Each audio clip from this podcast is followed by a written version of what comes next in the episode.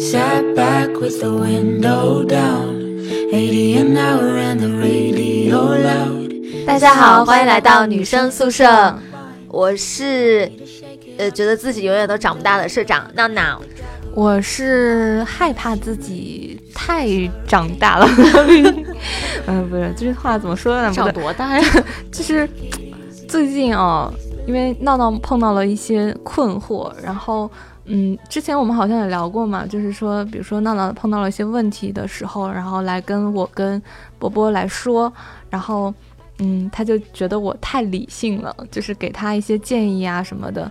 嗯，好像并没有从朋友的角度去关心他，去安慰他，反而有的时候显得有点冷酷无情，是不是？你心里是不是这样想的？心里是这样想，但嘴上还是要说，你说的很有道理，我一定会听的，这才是朋友。对，就 是说的真话，塑料姐妹花的情谊，对吧？嗯，没有，其实其实我也我也在自己反思啦。有的时候，我记得好像，嗯，我们的听众群里面。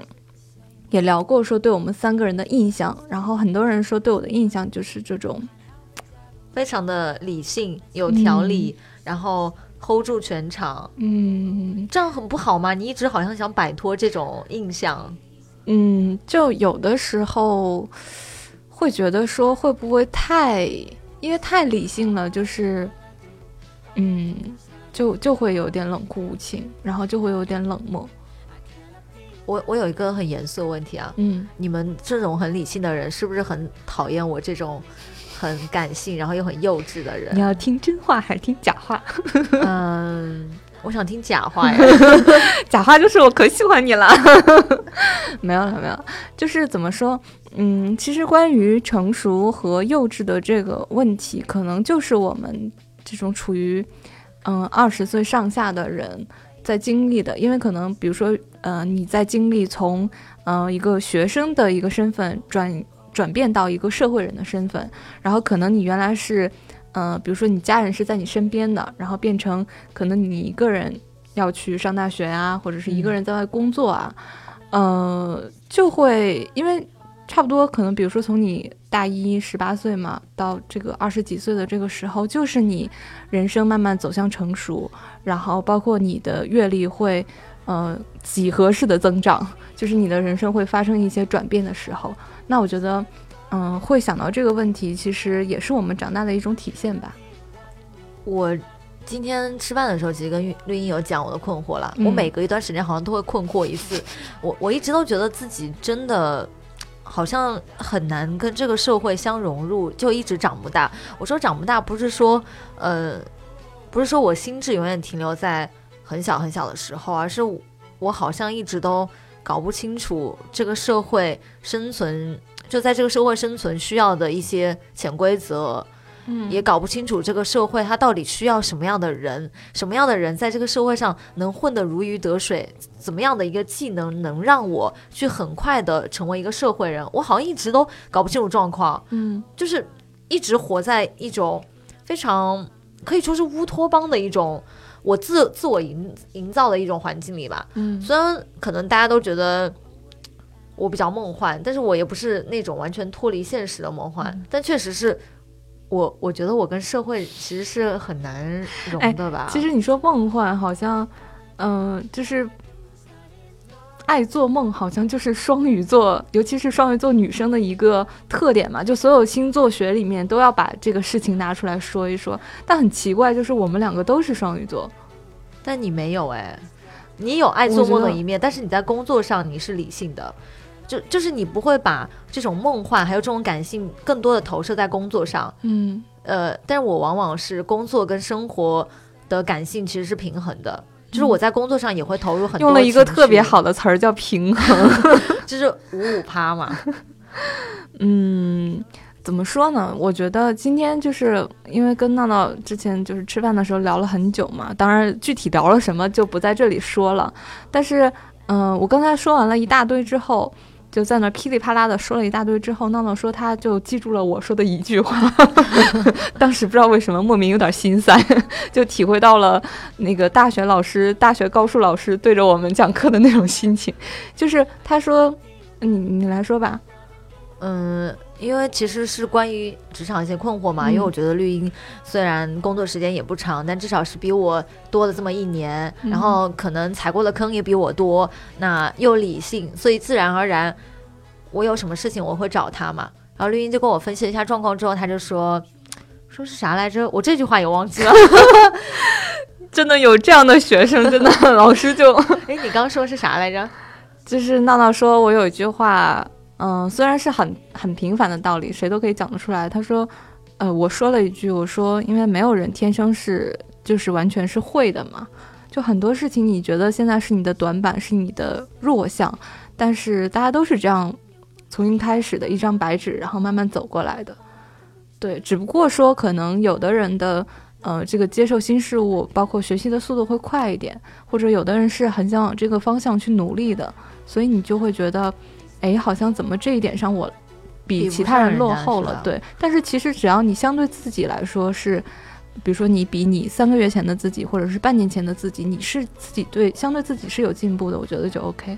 人其实是一个很奇怪的生物，虽然嗯嘴上说你不要跟别人去比，你要自己跟自己比，但是人永远好像都无法逃脱这个，你总是会下意识的跟别人比的这个怪圈吧。嗯就是怎么讲，嗯，我自认为我自己是一个对新事物还蛮接受的一个人，但是在工作方面，往往就会特别的容易排斥一些东西，可能我自己也嗯。没有意识到，嗯。就是很固执的不想让自己被改变，嗯。对，就总会觉得说，如果我接受了一些。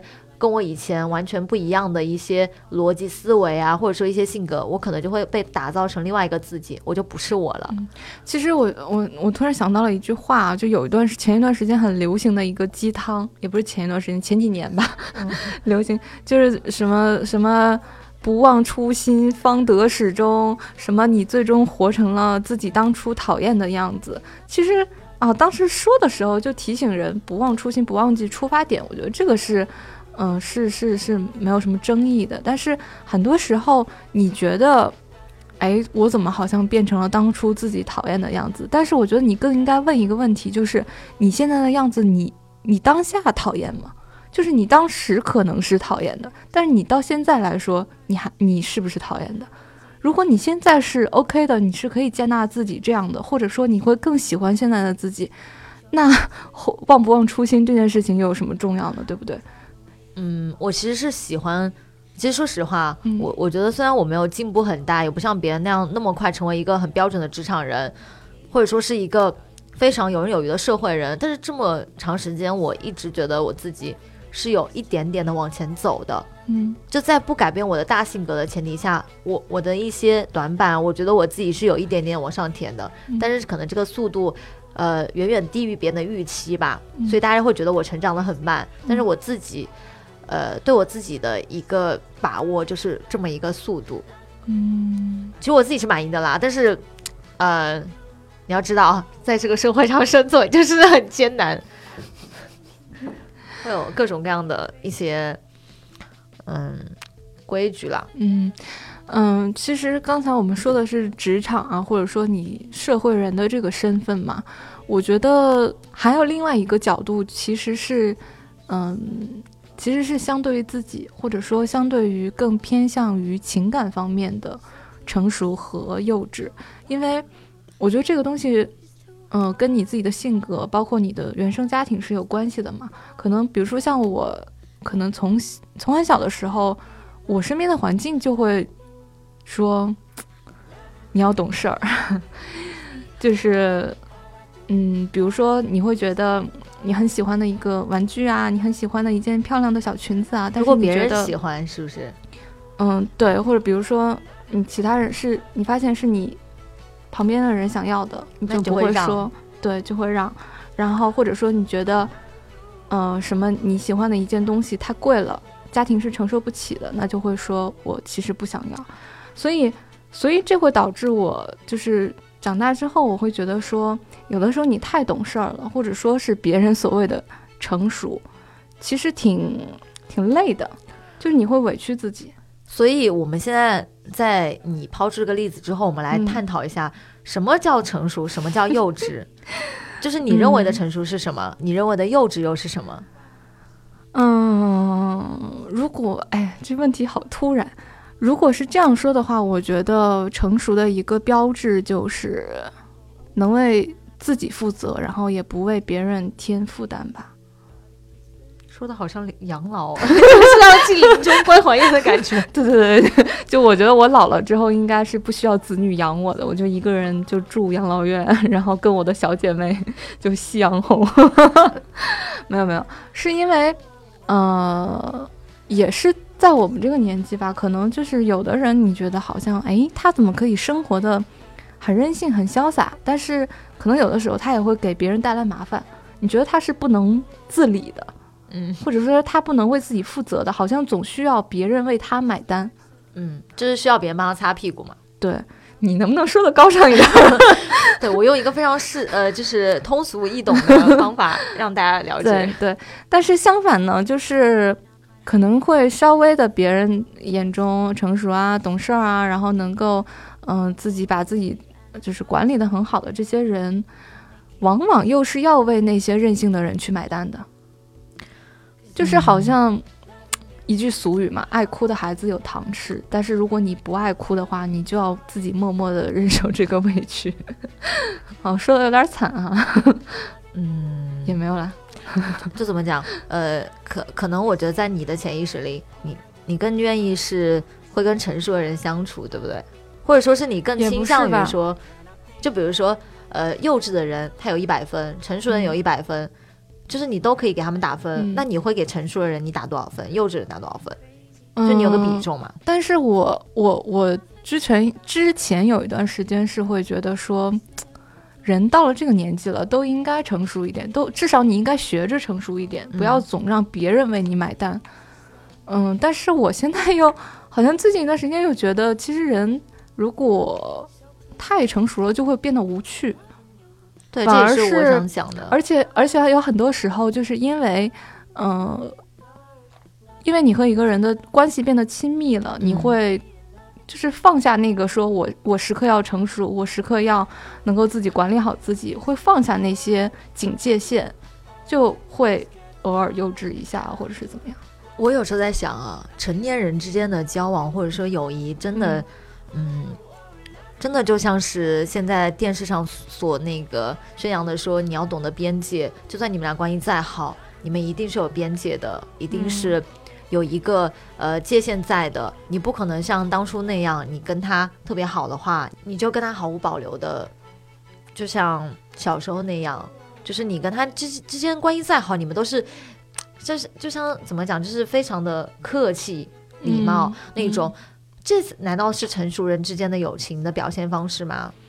嗯，其实我觉得可能这是一个表象，就是比如说，可能现在再好的姐妹，你也不会说，嗯，可能比如说年轻的时候，不是不是年轻的时候，就年纪小的时候，可能你，哎呀，我失恋了，然后就要拉着好姐妹。就是说一个通宵这样，或者说，哎呀，我今天怎么怎么不开心了，我就要拉着你去干嘛干嘛的。我觉得可能，嗯，表现在说，我现在碰到什么事情，我不会说一定要拉着人听我说，我一定要打电话给爸爸妈妈哭一场，这样是因为我们长大了，我们能处理事情的能力也增加了，所以我不一定说要再去。跟别人怎么样的？那照你这样说，我觉得我自己好像真的长不大。就虽然不会像以前那样，呃，一失恋或者说是一遇到什么挫折就会觉得像天塌下来一样，但是我自己其实还是很难消化。我我一定会拉着我最好的朋友，我去说一顿，我一定要把这个发泄出来，我才会觉得哦，这件事在我心里算是结束了。我真的很难一个人，就是像你说的，像一个成熟的人，或者说是一个嗯。一个很理性的人，或者说是懂事的人那样，就自己把它消化掉。我好像很难做到这一点。嗯，所以有时候你跟波波经常会很嫌弃我啰嗦啊，然后就是什么一点小事情、一点情绪都要放大。嗯，但是我觉得这是我心里最不想改变的一点吧。我我不知道是不是会跟社会人或者是跟成熟的人的一些特质相悖，但是我我是觉得这这一。这一点东西是我心里一直想留到我到八九十岁时候，因为我觉得这是我怎么讲，唯一一个就是 可以保持我我情感的一些东西吧。我你可能不知道我在讲什么，对不对？没有知道你在讲什么，我只是觉得，嗯、其实成熟或者是幼稚，嗯，没有说什么好跟不好吧，我觉得，就是就是可能你让一个习惯了成熟的人去，比如说不管不顾啊，然后自己怎么样任性一下，或者是怎样的，可能他也做不出来。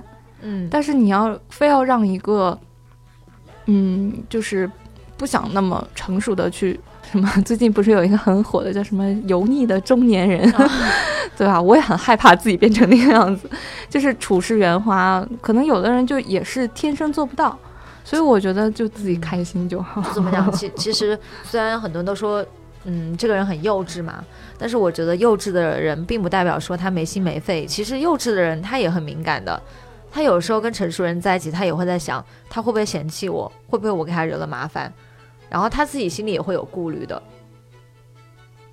嗯，会，就像我经常，虽然我经常麻烦你们，但是我心里其实是愧疚的，是真的愧疚，但是我不会跟你们讲，就自己不会然你要跟我们讲啊。自己会觉得说，哦，有没有是不是会麻烦到他们啊？他们会不会觉嫌我太吵啊？或者觉得我嗯嗯太幼稚，帮不上他们的忙啊？嗯，对，会会这样吧？然后呢？你不打算用用行动 来弥补一下我们？我们也很脆弱的。因为因为有时候吧，嗯嗯，怎么讲？你其实幼稚跟成熟是相对的嘛。幼稚的人其实更更多的会在感情表达上更多的释放他自己的感情嘛。但是其实反倒我觉得成熟的人，我倒是希望，如果他真的信任我的话，他会他偶尔会在我面前流露一下他的脆弱，或者是嗯跟我讲一讲他的烦恼，让我觉得他其实跟我一样是个有血有肉的平凡人，而不是刀枪不入的钢铁人。嗯。对，所以其实，比如说一些嗯、影视作品或者是一些戏剧作品里面，有的时候很很动人的一点就是，你看一个好像一个很成熟，然后一个呃历经沧桑的一个一个什么样的形象，然后到最后可能会碰到一个。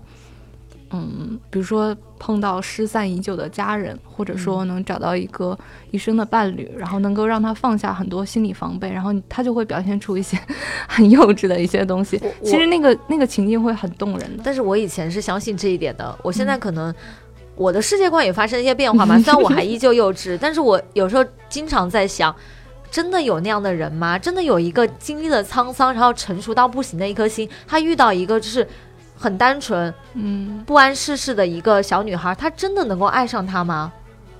啊，你跟我说的好像不是一就是个，不是，就是她接近，又开始做梦了，就看到没？他他接近那样的人的话，她她真的能够，就他们双方是真的能够沟通吗？嗯，我觉得这点应该有点难吧。对啊，所以电视剧还是电视剧吧。但我我说的那种情境，可能是就不是说一个成熟的人遇到一个幼稚的人怎么样的，哦我觉得会，就是你碰到世界上，就是跟你在一个频率的。哎，之前那个什么怎么什么五十二赫兹的那个什么金鱼来着？哦，我还以为你想说是“斯人若彩虹，遇上方知有 突然读诗，嗯、这个怎么说呢？总结起来就是希望一个幼稚的人，或者说一个很孩子气的人、很少年气的一个人，能够碰到，嗯，愿意宠着他，然后愿意帮他去把很多事情料理好，然后能够让他一直保持着这种少年心性的人，就是因为少年心性其实也很难得的。就像我刚才说的，很多人会因为你看了很多事情，嗯然后你在面对一些新鲜事情的时候，你已经没有了那种好奇心呀，或者说探索新事物的那种激情，你的生活也会变得很乏味的。”。嗯，闹闹在想，我有没有碰到过这样的人？我我我在想，我现在遇到的最多的成年人，大概他们用或多或少会用呃他们说的话或者是行动来告诉我一件事情。嗯嗯，这句话在我当时看那部电影的时候，我是很感慨的。但是现在是亲身体会之后，会觉得那句话说的非常对。就是韩寒他那部电影嘛，《后会无期》，嗯，它里头有一句话是经典吧，就是成年人只讲利弊，小孩子在看对错。那我之前是觉得这句话很经典，我我会反复的跟别人提，但是我自己并没有觉得这句话很对。嗯，但现在是越来越多的会觉得，哦，原来成年人的世界，原来社会人的世界，就是真的是利弊嗯大于一切。嗯嗯，我我不知道到底是好还是不好啦，嗯但是我挺害怕的。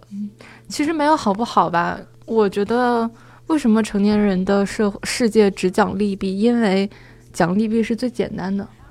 真的吗？对啊，我怎么觉得在我这边讲利弊很难？我我我看一件事情，我很难去权衡对谁是有益的，对谁不是说对你怎么样，而是对就是这个环境是需要一些度量的。那利弊是其实是最简单的，情感反而是纠缠不清的，讲不清道不明的。你有你有看到我眼睛里闪烁出来的光吗？我好佩服你，真讲了一句特别有哲理的话。我觉得，我觉得我们这个节目啊，就是过一年之后再听自己当时说的这些话，应该会很恐怖的，就觉得当时讲的什么东西啊？我觉得最恐怖的是，我们做了一年多了哈，嗯再回去听，如果再回去听当年，嗯我发现我还一直都是这个样子，然后你们都已经成长了飞速，我觉得这才是最恐怖的事，事你知道吗？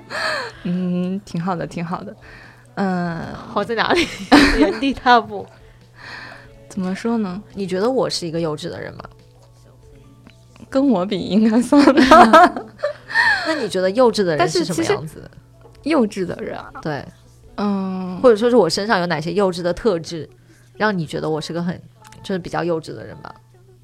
我觉得也应该也不能用幼稚这个这个词来形容，因为幼稚有的时候意味着任性，任意味着想的少。但我觉得双鱼座没有想的少的吧，大家都想的很多。但是，嗯、我觉得你可能就是太偏感性思维了吧。嗯然后这也是我一直想要改的。我有意，我之我之前是觉得感性思维很棒，嗯。但现在可能接触的工作更多的是需要我理性的一些逻辑思维，我这嗯方面一直都很差。我从大学就开始意识到我理我逻辑思维很差，嗯。一直也没有改。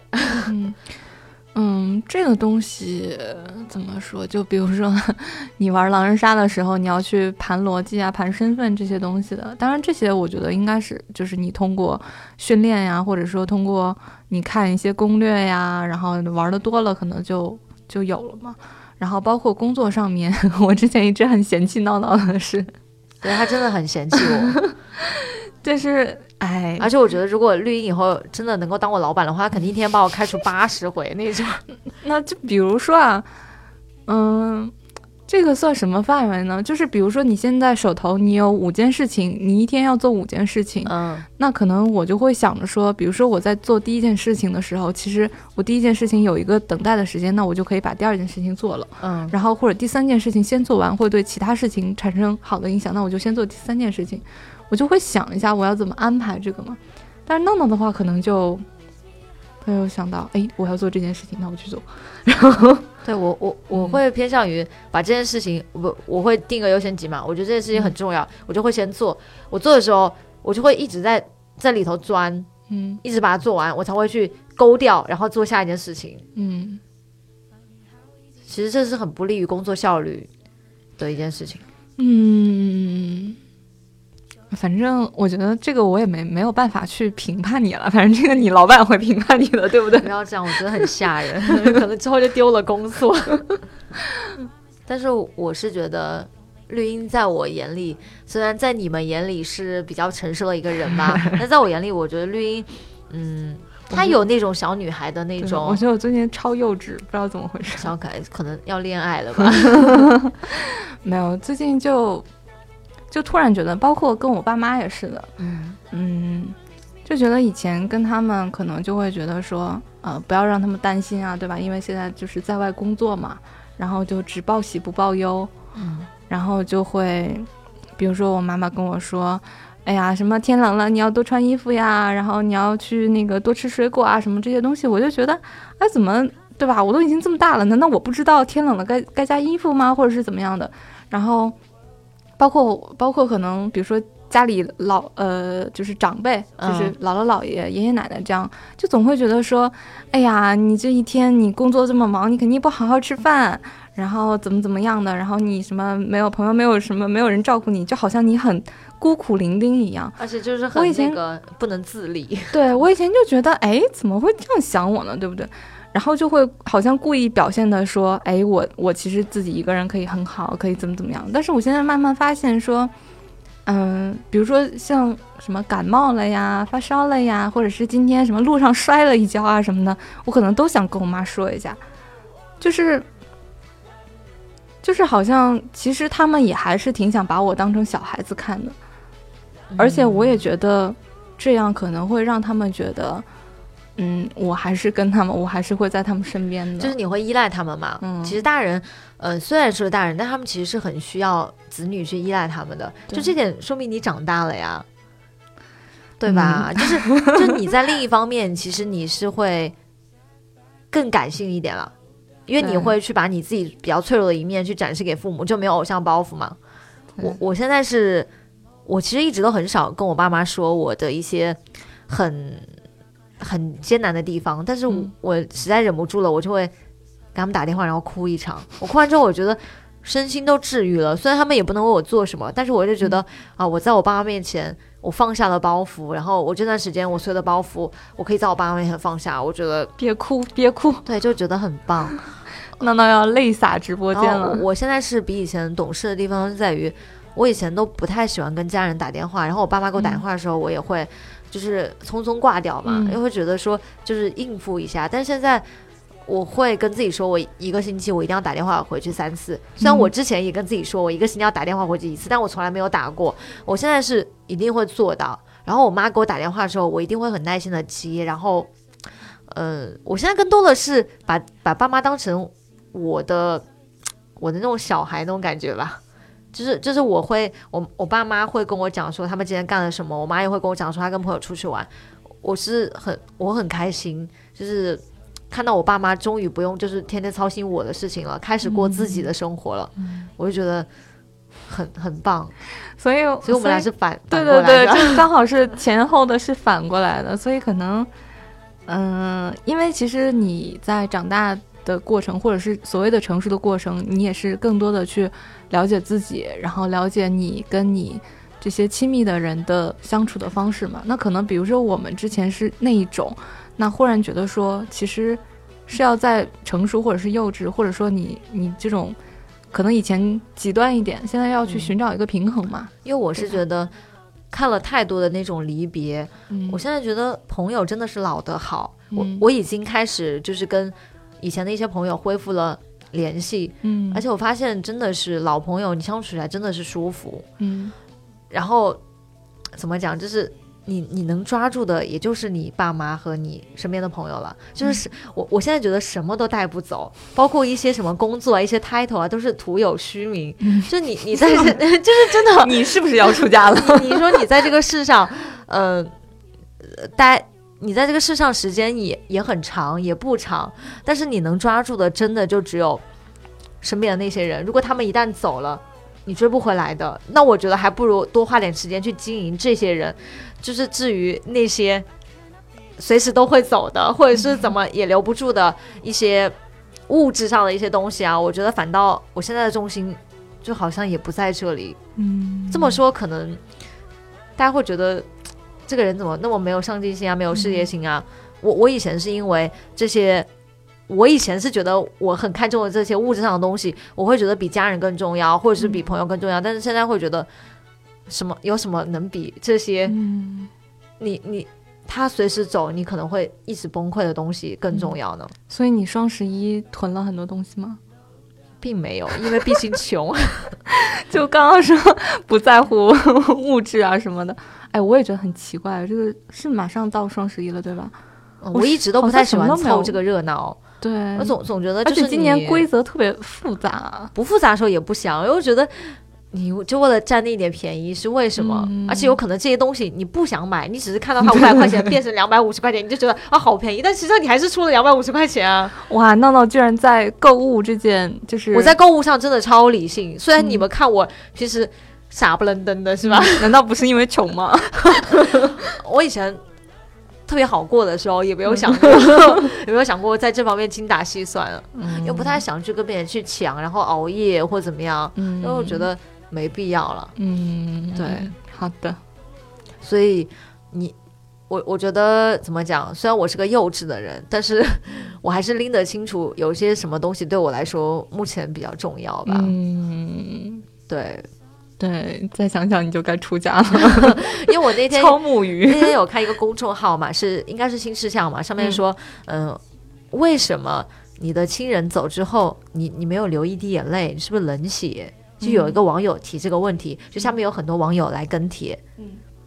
就说，你当然在他走的那时候你没有感觉的，等他走了五六天，你去到他的房间，或者说是某一天你想要喝水，你突然就会想起这个人，那时候你的心就像绞痛一般，就因为你觉得他真的，你真的失去他了，他再也不会回来了。就他们讲的是亲人或者是身边好好朋友去世的一个呃场景嘛，嗯。和一个心情。我记得我很小的时候，就是偶然有一次在书上看到了一个关于这件事情的一个理论。嗯嗯、当时其实是懵懵懂懂的，但只是觉得说，哎，居然有这样一个理论。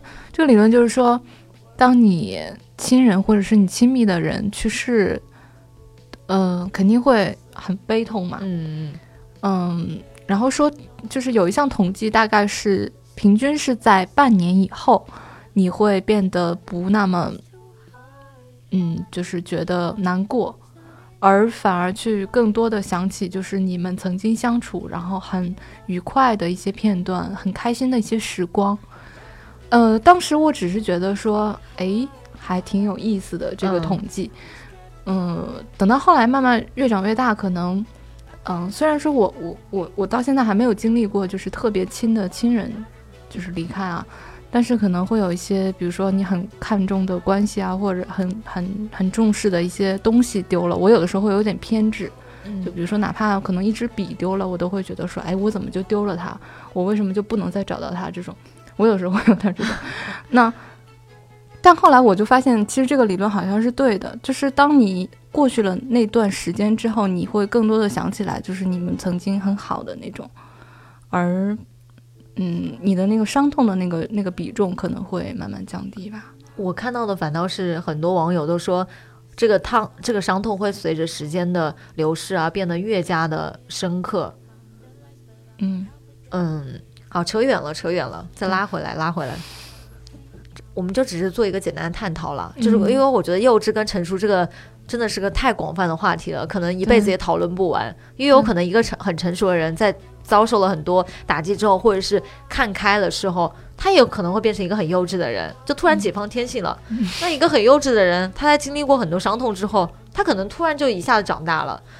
但是我觉得，不管是哪一种吧，我都希望大家是那种特别自然的去变成另一个状态，而不是因为经受了很多打击，或者是经历了很多悲痛的呃一些惨剧，才变成另外一个状态。我不希望大家是这样。